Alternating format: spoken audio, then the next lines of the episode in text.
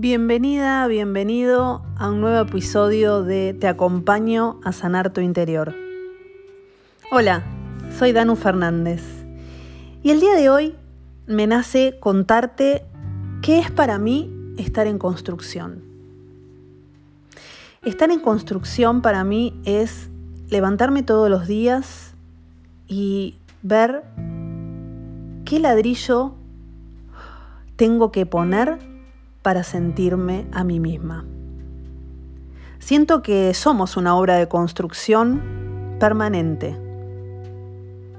Una vida llena de gratitud requiere que tomemos esto en cuenta.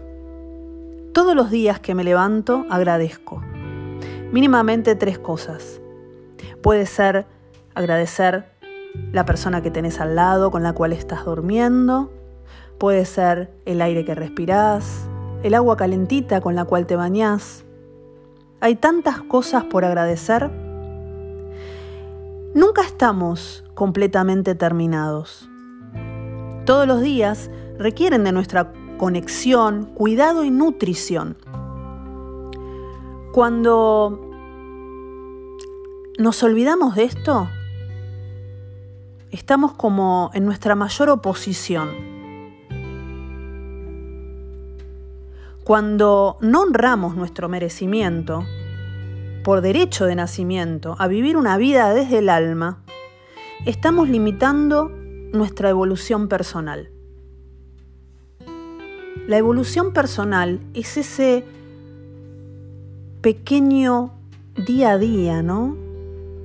Es eso de que la vida desde el alma no es un camino parejito, alfombrado, para que nada nos lastime a medida que caminamos. La vida desde el alma es aquella donde nos animamos a pasar por las emociones que nos incomodan y las honramos como parte de una vida imperfectamente humana. Y por eso es maravillosa. Ser humano te hace imperfecto. Por eso para mí, Siempre estoy en modo aprendiz y construyéndome día a día. Por eso mi vida es en construcción. ¿Y a vos? ¿Cómo te resuena esto? ¿Estás en construcción permanente? Ahora te invito a hacer un ejercicio que en su momento a mí me sirvió muchísimo. Te voy a invitar a que inhales y exhales. Y en cada inhalación repetí, me permito ser fiel a mí misma, a mí mismo. Y en cada exhalación decí, y estoy atenta, atento a lo que mi alma desea expresar. Esto hacelo dos o tres veces. Sentí que sucede en vos con estas frases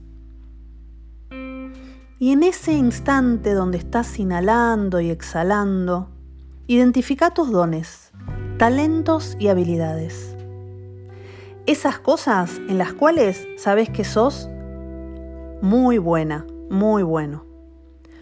No seas modesta o modesto. Haz una lista de todo lo que sos. Lo que todo te desarrollaste, en todo lo que te desarrollaste en todos estos años que te permitieron ser, quien sos hoy.